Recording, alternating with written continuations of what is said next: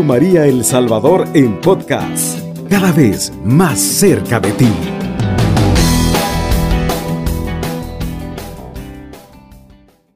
Loado seas mi Señor, porque has enaltecido a los siervos, a los más humildes, que la iglesia hoy los reconoce por sus méritos martiriales, por sus vidas ascéticas, por sus vidas de entrega al Evangelio, a servir a los necesitados, sin ver color, tamaño ni estrato social.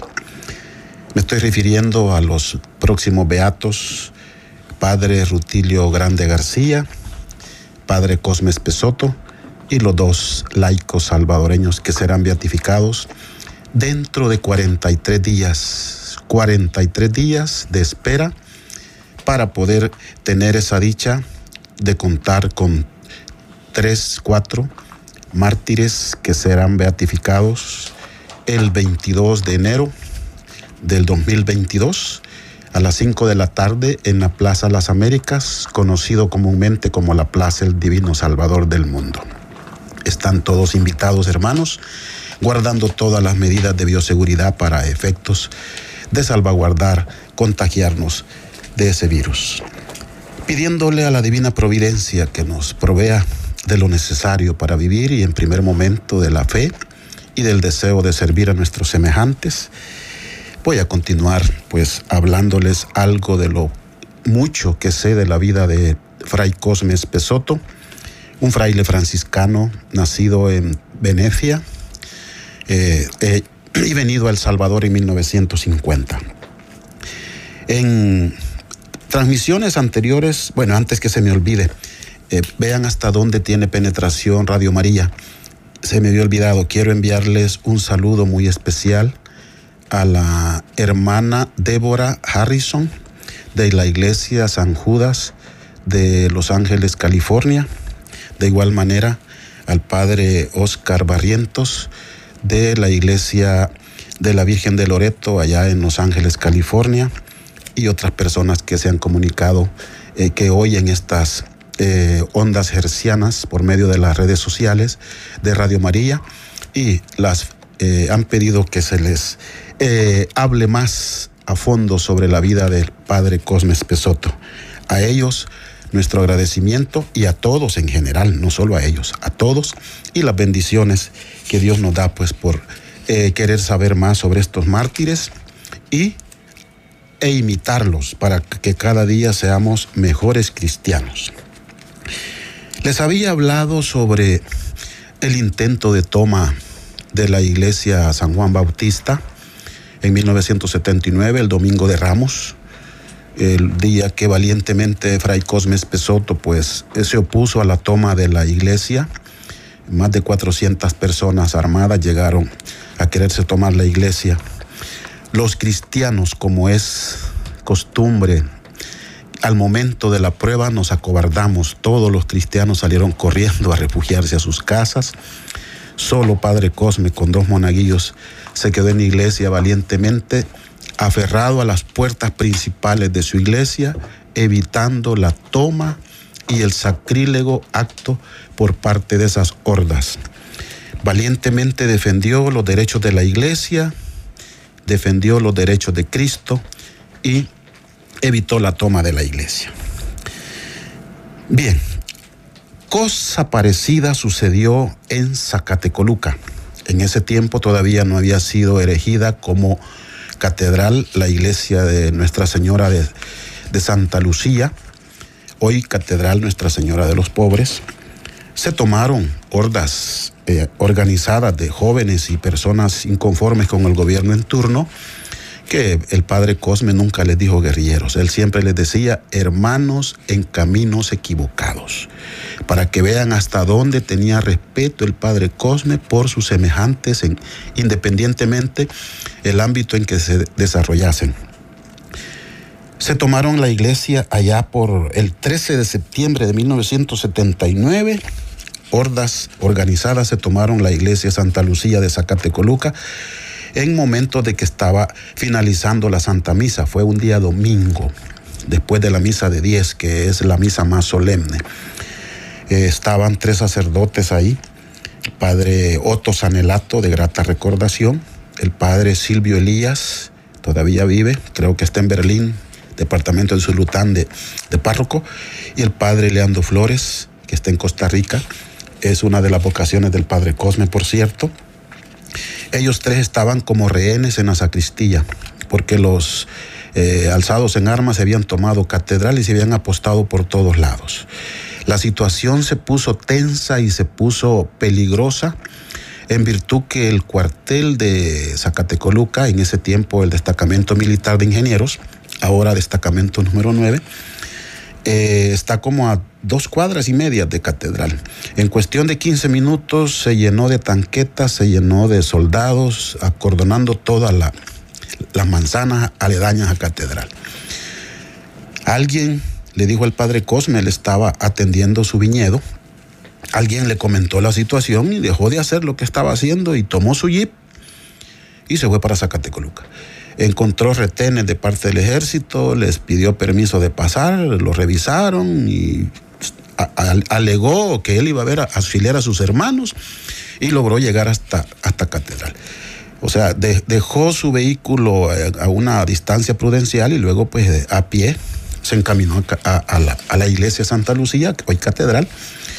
Lo primero que hizo pues hablar con los que estaban a cargo de la, de la operación, para que le franquearan entrada y luego pues se dirigió al Santísimo. Con qué devoción y con qué respeto él sacó el Santísimo, lo aprisionó contra su pecho y lo fue a dejar a un lugar seguro, a depositarlo a un lugar seguro. Después se regresó a mediar con los jefes guerrilleros que se habían tomado la iglesia para que le permitieran sacar a los tres sacerdotes que estaban como rehenes en la sacristía. ¿Cómo hizo para convencer a esta gente? Solo Dios sabe y Padre Cosme. Se llevó al secreto, a la tumba. Pero para alegría y gracia y suerte de la iglesia y de los incrédulos, Padre Cosme logró convencer a estas personas y sacó sano y salvo a los tres sacerdotes, se los llevó al convento de San Juan Monoalco, mandó a llamar eh, a, un idóneo en farmacia para que los inyectara, tranquilizantes y todo, a efecto de que les pasara el menudo susto que habían pasado. Y luego él estaba, quería ir nuevamente a Zacatecoluca para ver en qué se, se resolvía la situación, pero lo detuvieron los demás sacerdotes, porque en cuestión de media hora eh, del cuartel se dio orden de que procedieran al desalojo de catedral. Pueden imaginarse que se hizo una balacera, horrible, hubo una, pues, eh, enfrentamiento entre las dos fuerzas, porque estaban armados tanto los que se habían tomado catedral como los soldados, y ahí hubo, pues, eh, muertos de un lado y muertos de otro. Y para qué les cuento la situación si la vivimos 12 años, yo creo que no es tan bueno recordar esos momentos que, amargos que pasó en nuestra sociedad. Lo que quiero dejar claro es que Padre Cosme nunca se parcializó con los alzados en armas y nunca se parcializó con el ejército. Lo cual al padre Cosme en un momento determinado le, tal vez no le causó daño, sino que algunas sacerdotes izquierdistas que apoyaban los movimientos eh, eh, contrarios al gobierno querían que el padre se inmiscuyera, que se definiera, al grado que lo marginaron los que apoyaban al gobierno no veían bien al padre Come porque no se definía y los que apoyaban a la izquierda de igual manera. Entonces padre Cosme siempre se mantuvo neutral a el conflicto. Ayudó tanto a personas que eran de un bando como a, a otro.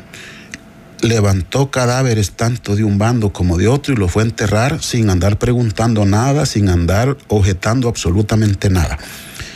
Lo cual pues demuestra el espíritu de servicio, el espíritu franciscano que tenía este, este fraile, que eh, estuvo 27 años en San Juan de Nualco.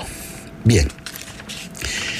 Eh, resulta que eh, del 79 en adelante la, la situación se ponía cada día más tensa, había tomas de embajadas, tomas de estaciones de radio, eh, quema de buses, quema de fábricas, toma de hacienda, de fincas, reclutamiento forzoso de jóvenes, tanto de parte del ejército como de parte de la guerrilla, para engrosar sus filas, preparándose para algo más grande, que posteriormente dio pie a la famosa guerra de los 12 años.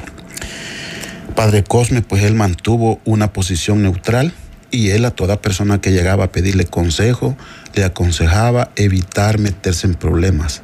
En las reuniones que tenía, hablaba a las, eh, del apostolado de la oración, a las terciarias, a todas las organizaciones religiosas que tenía, que aconsejasen a sus parientes, a sus hijos, evitar meterse en situaciones que a la postre podían causar la muerte no solo de ellos, sino de un grupo familiar o, daños más, más graves, lo cual su, en su momento sucedió. Bien, el, el padre Cosme también, eh, en el 79, mejor dicho, acuérdense, en el 15 de octubre del 79 se dio el famoso golpe de Estado al, al general Carlos Humberto Romero, un grupo de, de, jóvenes militares le dieron golpe de Estado. Entonces, padre Cosme eh, reunió a, las asociaciones y a sus feligreses y dijo, doblemos rodilla, ayun, ayunemos para que eh, la situación mejore en el país y que no se vaya a, a desbordar eh, en guerra, porque una guerra eh, es demasiado ingrata para que se dé en un pueblo. En una guerra interna, tanto de un bando como de otro bando, son salvadoreños los que mueren y los que están en el centro también salen afectados, son salvadoreños. Él eh, previó que podía darse esa situación y eh, siempre igual mantuvo su posición neutral. En ningún momento eh, apoyó ningún movimiento contrario al gobierno que estaba saliendo, mucho menos al gobierno que estaba tomando posesión en ese momento de las riendas de los destinos del Estado. Pero la situación siguió. El 27 de octubre de 1979, otro grupo de organizaciones eh, se quisieron tomar catedral de Zacatecoluca, la iglesia Zacatecoluca. Ahí hubo un eh, enfrentamiento y hubo varios, varias personas. Vamos a pausa ahorita. Excelente. Bien, eh, vamos a una pausa y volvemos en un momento. Radio María El Salvador, 107.3 FM, 24 horas.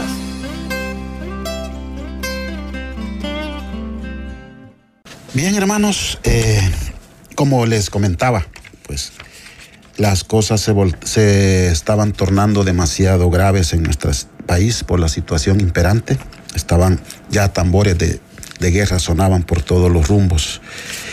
Y pues se dio el caso que el padre Cosme tenía una devoción grande por la Santa Eucaristía, por la Santísima Virgen, el Sagrado Corazón y por supuesto por San Francisco, que era su, padre, ¿verdad? El 4 de octubre del 79, recuerdo, después de que había eh, celebrado la Santa Misa, donde más de 150 niños habían hecho su primera comunión, eh, aprovecharon unas personas también para eh, casarse. Estas personas era una pareja del cantón San Isidro el Golfo, que está a siete y medio kilómetros al sur de, de San Juan de Onualco. Padre Cosme le dio la bendición y las personas pues se casaron en la iglesia y salieron en caravanas hacia, hacia el cantón a hacer su celebración, eh, un festejo pues entre, entre la comunidad. Eso fue el, el 4 de octubre del 79. Recuerdo que Padre Cosme como a las 7 de la noche nos dijo, vamos a cenar algo, vamos a comer algo. Nos fuimos al, al comedor, comenzó a hablarnos de San Maximiliano Colby, de algunos santos franciscanos, porque eso tenía esa, esa virtud, él sabía mucha historia sobre la vida de muchos santos y no perdía tiempo cuando íbamos a algún cantón o estábamos en alguna reunión, él siempre hablaba algo de, algún santo, alguna virtud que tenía, la hacía resaltar y la, acomodaba al momento en que vivíamos.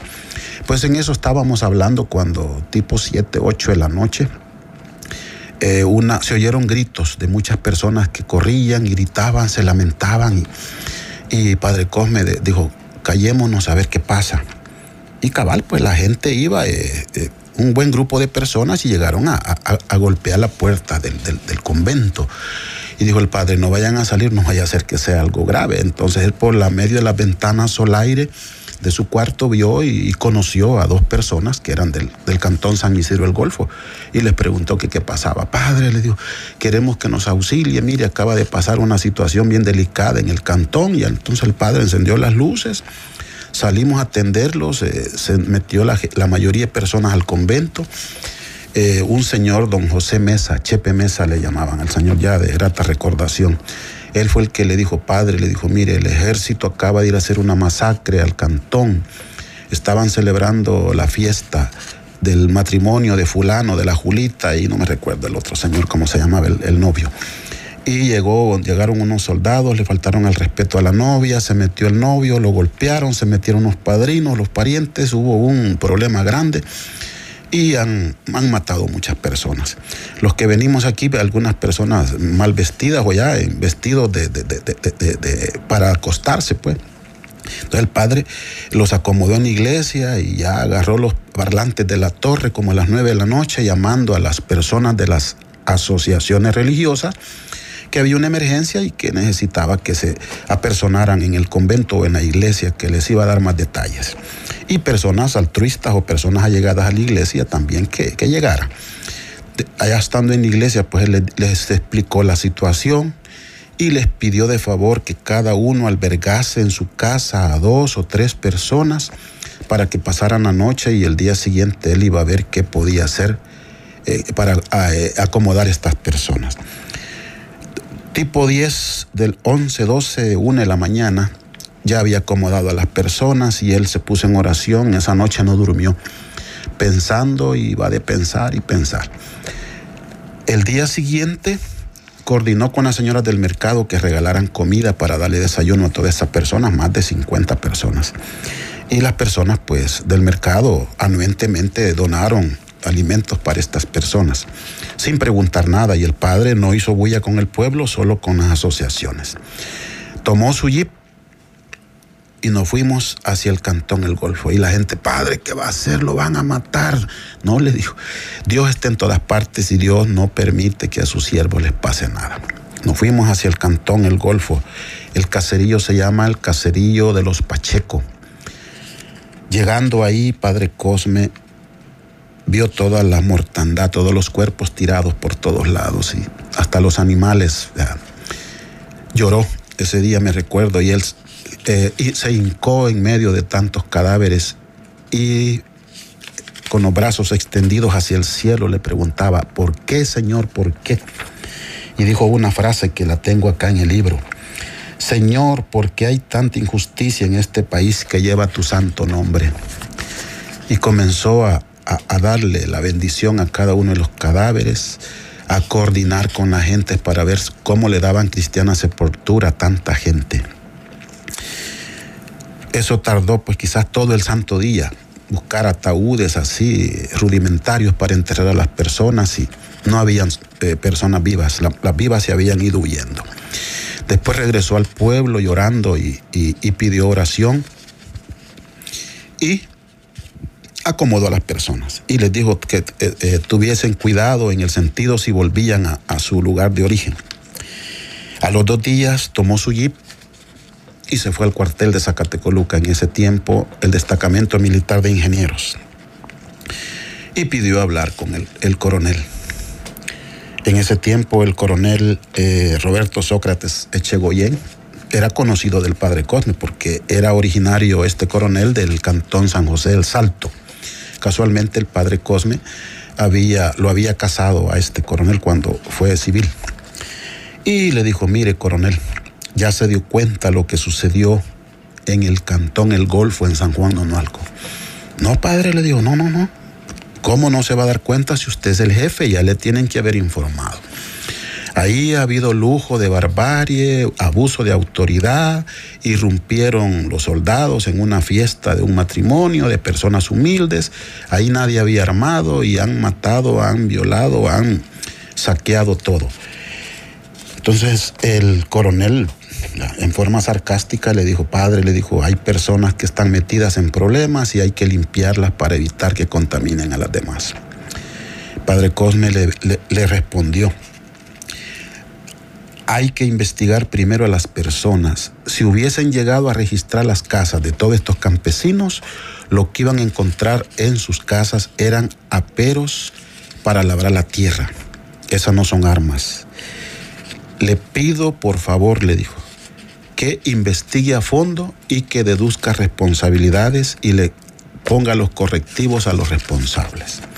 Le doy 30 días para que haga eso. Si no, me voy a ver en la penosa necesidad de enviar una carta al Estado Mayor. Y con la misma el padre Cosme le echó la bendición y le dijo, voy a hacer oración para que Dios le dé discernimiento y actúe sabiamente. Con permiso se dio la vuelta el padre. Desconozco si el padre Cosme envió esa carta al Estado Mayor porque pasaron los 30 días y arreciaron las, las situaciones de saqueos, arreciaron las situaciones de, de desapariciones de personas catequistas, de personas allegadas a la iglesia, de piadosos varones, etc. Entonces, lo cual preocupó mucho a Padre Cosme. Pero eh, con el tiempo se cambió la plana mayor, la jefatura del cuartel de Zacatecoluca, los eh, mandaron unos a la Unión, otros mandaron para otros lugares y por ende pues al, coronel también lo, trasladaron. Padre Cosme dijo, se quedó pensativo que, podía eh, sobrevenir posteriormente. Bien, la situación fue que a criterio de muchos que queríamos y estábamos cerca de Padre Cosme, todas esas circunstancias que él hizo de enterrar muertos que encontraba en los caminos, de ir a hablar sus derechos y los derechos de los que no tenían voz para ni valor para afrontar a las autoridades. Todas esas acciones, buenas por cierto y valientes por cierto, como que le afectaron mucho la, al padre Cosme y fueron malentendidas por parte de las autoridades militares. Al grado que eh, recuerdo, yo tenía como 21 años, cuando ah, eh, se fueron a tirar muchos panfletos en las calles de Zacatecoluca y San Juan Nonualco, donde eh, se leía, haga patria matando un cura. Y pasó una avioneta también, según dicen unas personas, eso no me consta, pero de los panfletos estos que estaban en las calles, sí me consta. Pues resulta que el puesto de la Policía de Hacienda de San Juan Onualco, que estaba a, que a una cuadra del convento de la iglesia, y de la iglesia, ¿no? Eh, llegaron donde el padre Cosme y le pidieron que le, quería, le ordenaron que prestara el, el campanario para utilizarlo de garitón, que querían ellos eh, vigilar el, pueblo, quién entraba y quién salía para efectos de evitar cualquier incursión de parte de los, de los alzados en armas. Ok. Continuamos después de una pausa. Radio María El Salvador, 107.3 FM, 24 horas.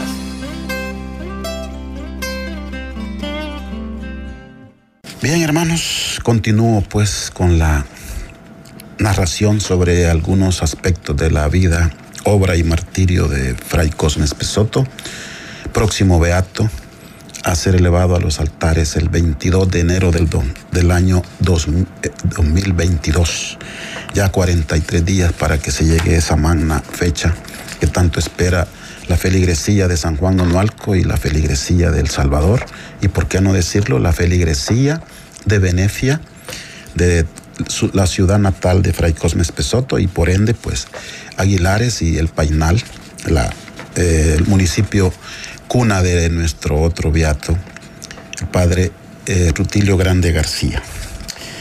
Bien, les comentaba que el puesto de la policía de Hacienda en San Juan de Nalco, pues estaba a una cuadra del convento parroquial. Se presentaron un día el comandante local, don Encarnación Díaz, Chon Díaz, como e-, era conocido, con otros agentes, a exigirle al padre Cosme que prestase el campanario de la torre de la iglesia para eh, instalar un garitón, para vigilar.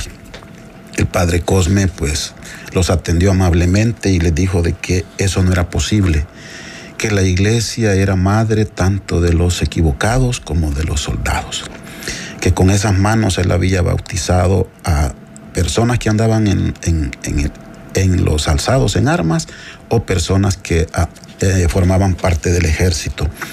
Por ende no se podía parcializar a ningún extremo.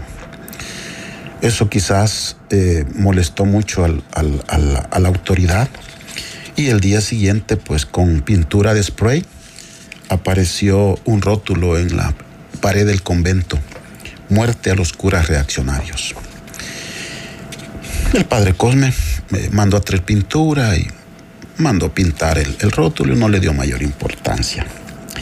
La situación fue que eh, se comenzó a, a poner más crítica la situación, al grado de que eh, secuestraban personas, eh, mataron a religiosas, a catequistas, a sacerdotes, entre ellos padre Rutilio Grande García, párroco de Aguilares, el padre Atilio Napoleón Macías, párroco de San Esteban Catarina, en San Vicente el padre Alfonso Navarro, el padre Choto, padre Inocente Alas, las tres religiosas eh, de la Orden Marignol, y muchos otros catequistas que colaboraban con la iglesia, lo cual pues hacía prever de que esto se estaba poniendo peor. Ocho días después de la visita de los señores agentes, el padre Cosme comienza a recibir amenazas anónimas por escrito. Recuerdo que andaba barriendo eh, la entrada principal del convento. El padre siempre mantenía la puerta cerrada y por bajo la puerta alguien metió un sobre. Yo tenía orden de que cualquier telegrama, cualquier cosa que llegara, la tomara y la pusiera en el comedor para que a la hora que el padre tomara sus sagrados alimentos, tomara nota de ello. Entonces cuando fuimos a comer, el padre vio y dijo, ¿quién recibió? Ok, tenemos una llamada por acá. Buen día. Muy buenos días. En primer lugar, felicitarles por el programa. Gracias, hermano. Es virtud de Radio María. Eh, bueno, nosotros vivimos en los tiempos y quizás mm, decirle tal vez no, no solo allí, este, nosotros vivimos en la en la Normandía. Ya, Zacatecoluca. Y también el ejército envió ese esos boletines diciendo de que hay que hacer patria con un sacerdote asesinado. Ya, correcto. Como que fue a nivel nacional. Mi papá era catequista. Sí. Mi papá era catequista. Había un señor que llamaba Antonio Villanueva, que también lo mataron. Sí. Y bueno, muchas personas que eran participantes de la iglesia. Eh, me recuerdo mucho de que ese, este, prohibieron dar misas en ese lugar. Entonces estaba un sacerdote que se llamaba Padre Juan Macho, Padre Zacarilla. Eh, también estaba el Padre Pedro Ferrada. Ya. Vea, que son los sacerdotes que pienso que son santos, que también ya partieron de este mundo, aunque no fueron marinados, pero sí, mi papá, mi papá fue quebrado de la costilla, de la cabeza,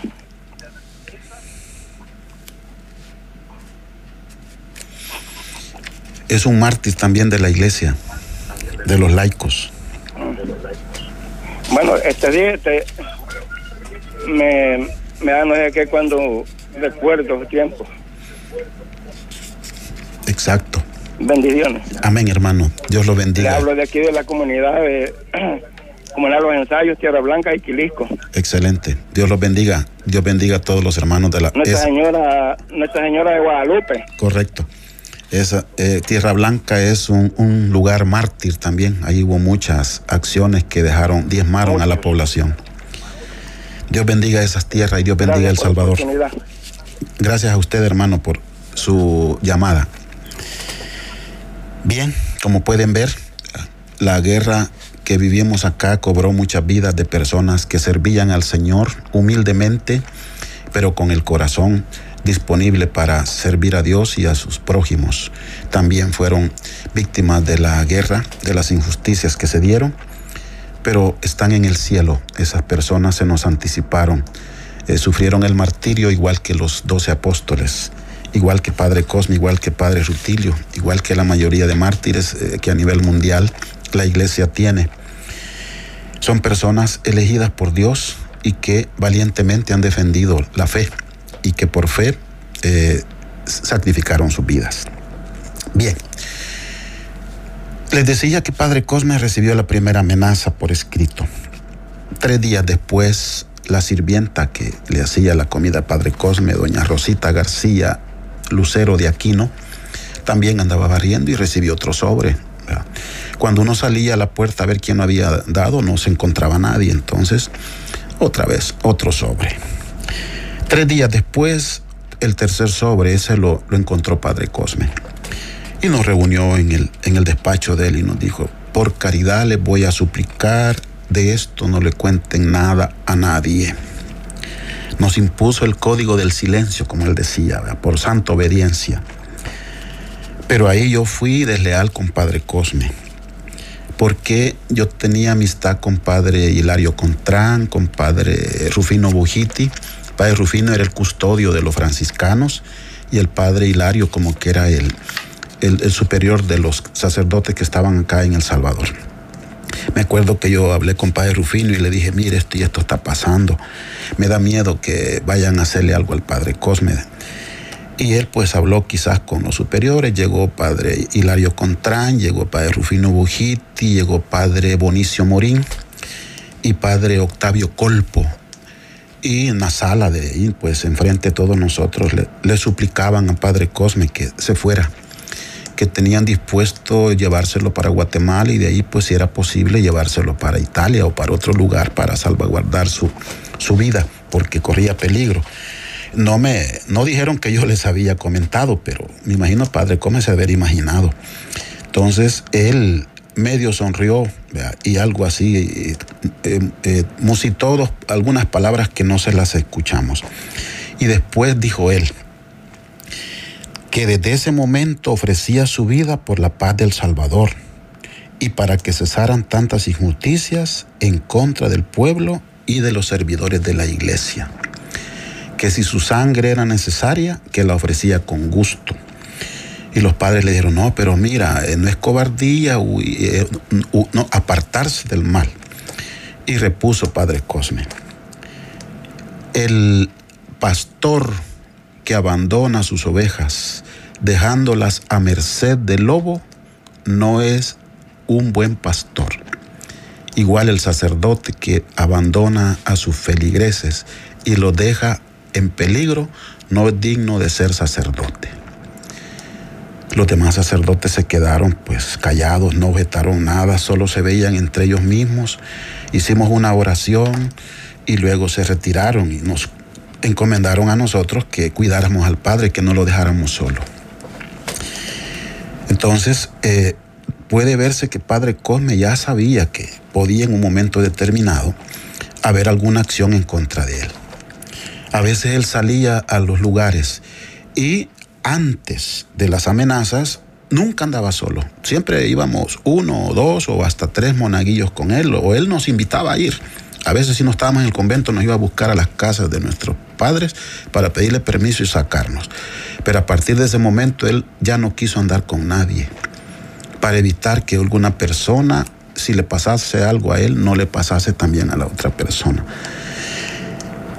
Eh, pero como dicen que los designios de Dios son eh, inescrutables y a veces uno se queda que no comprende.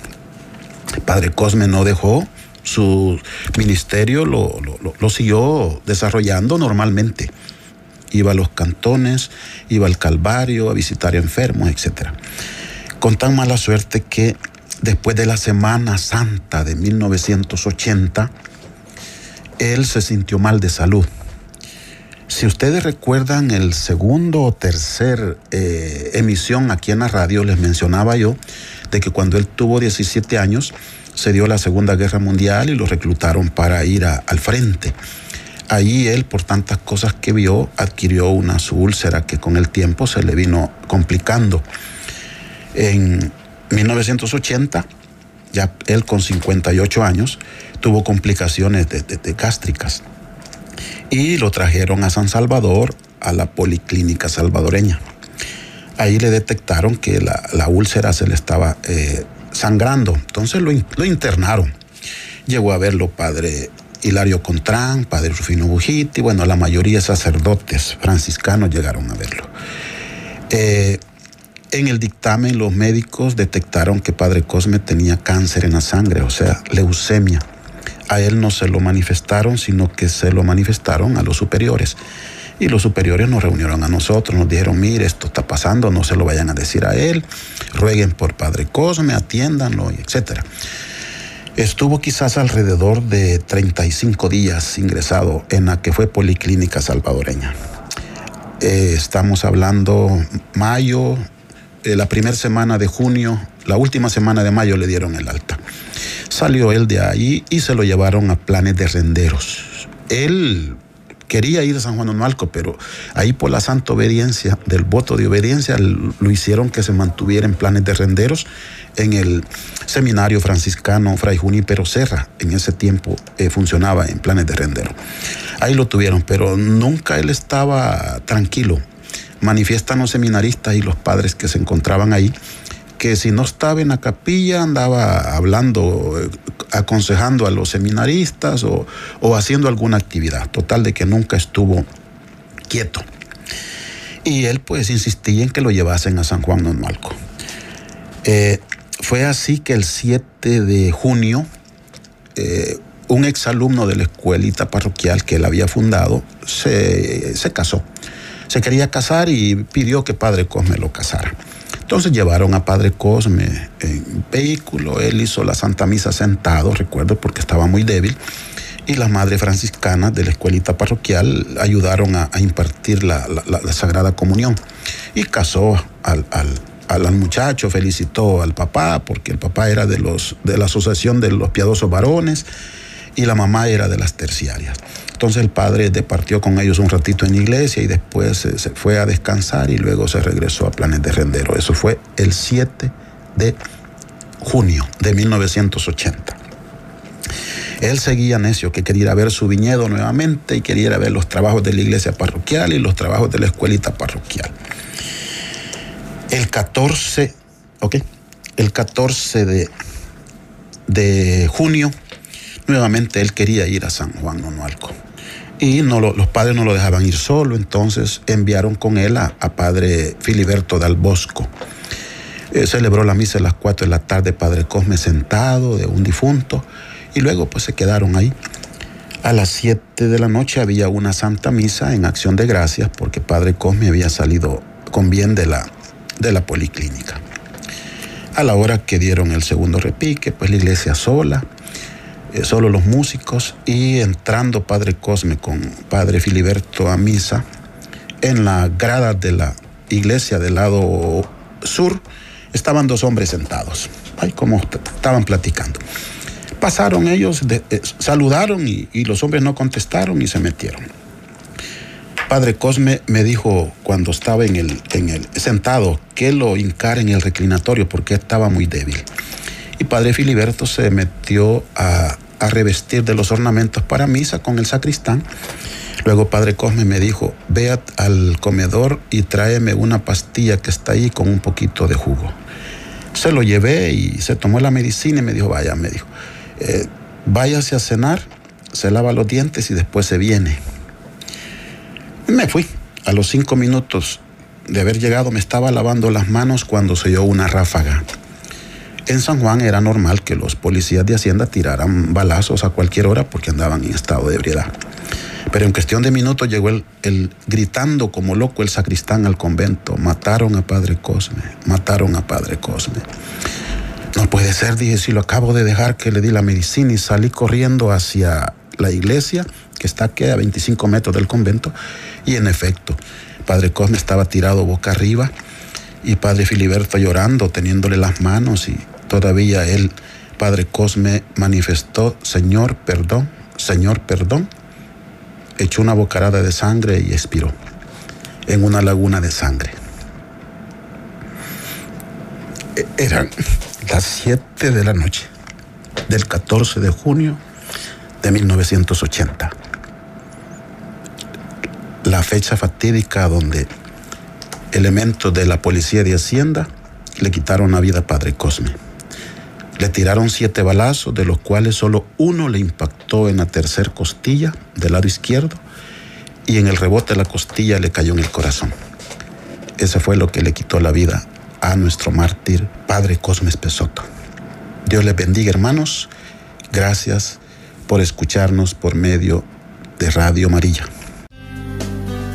Radio María El Salvador, 107.3 FM, 24 horas.